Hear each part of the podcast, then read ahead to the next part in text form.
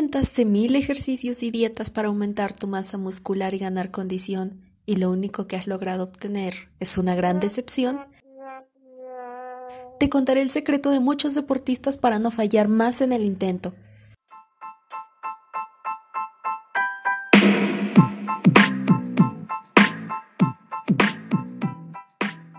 Excelente día y bienvenido a este espacio.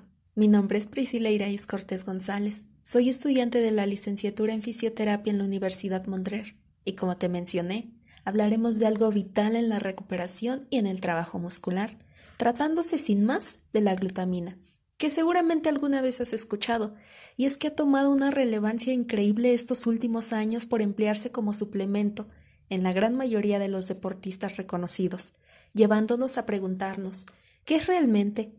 ¿Para qué sirve? ¿Por qué la toman tantos deportistas en forma de suplementos? Y si la suplementación sirve de algo realmente, cuando la glutamina es una sustancia que produce nuestro cuerpo por sí solo, pues precisamente de esto quiero hablarte y revisemos más a fondo. La glutamina es un aminoácido, es decir, que es un componente habitual de las proteínas, siendo de tipo no esencial. Y esto no quiere decir que no sea necesario o importante, sino que nuestro propio organismo es capaz de producirlo a partir de otras moléculas disponibles sin obtenerlo precisamente de fuentes externas como lo son los alimentos. Pero esto solo ocurre en condiciones normales, ya que existen algunas circunstancias que pueden forzar una mayor necesidad de este nutriente y entonces el organismo no es capaz de fabricar toda la cantidad que se demanda una de estas circunstancias es la práctica de deporte intenso en donde se genera un estrés deportivo y te explico cómo se da esta deficiencia.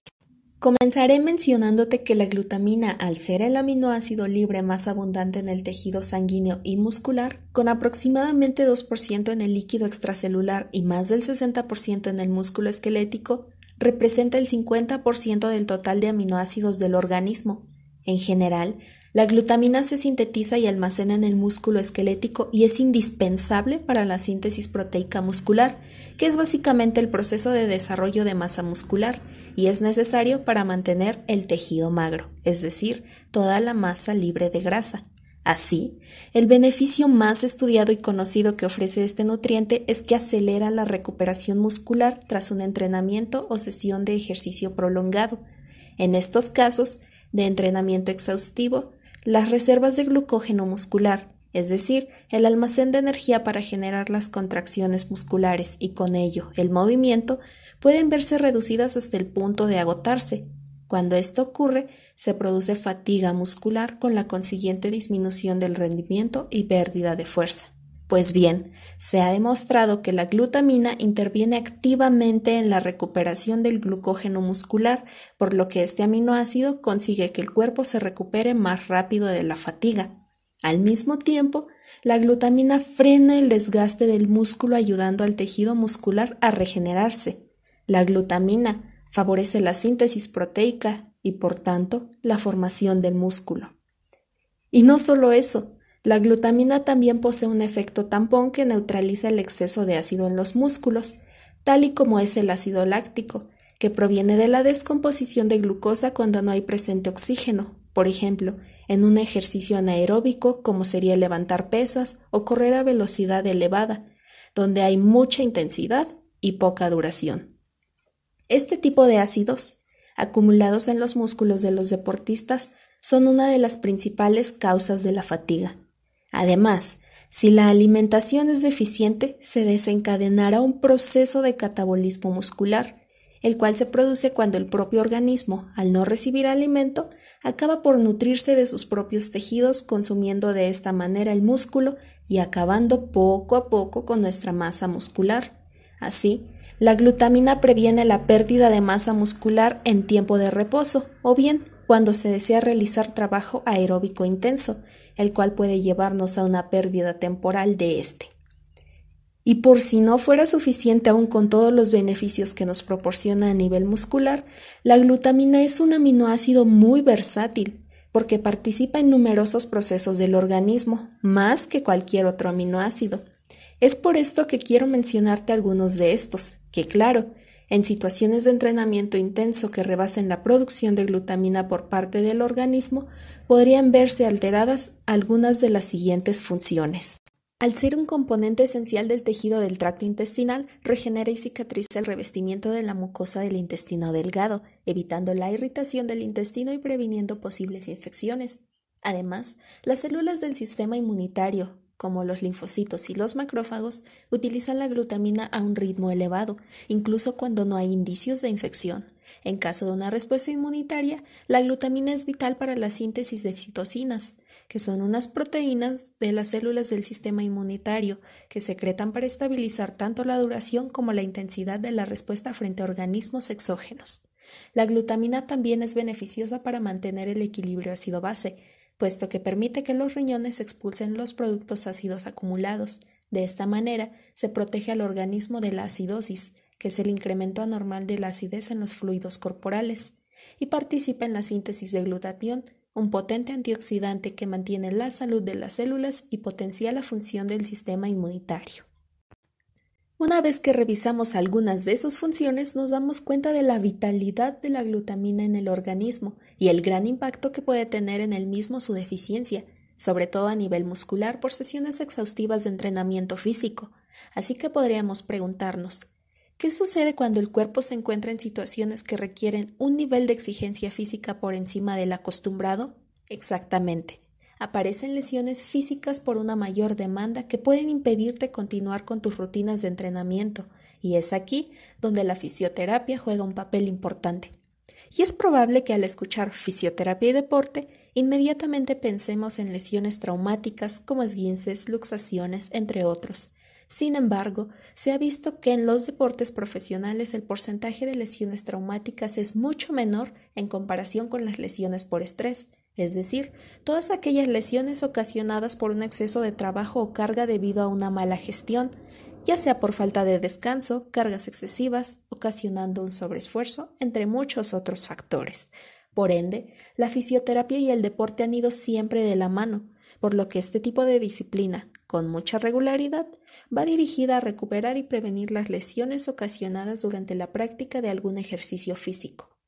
En conclusión, si lo que buscas es mantener y mejorar tu proporción muscular, el equilibrio lo es todo. Y con esto quiero decirte que no es ni necesario ni adecuado que te mates durante horas levantando pesas, y tampoco que vayas al gimnasio y pagues solo para tomarte fotos y presumirlas en redes. Definitivamente no.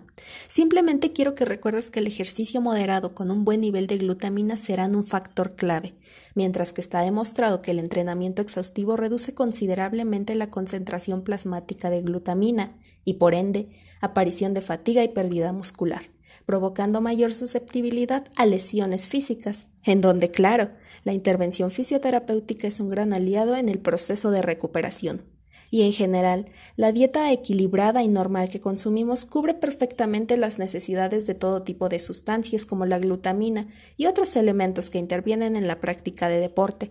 En todo caso de presentarse una deficiencia, la manera de obtener un extra de glutamina es aumentando la cantidad de alimentos especialmente proteicos como las carnes, además de productos lácteos.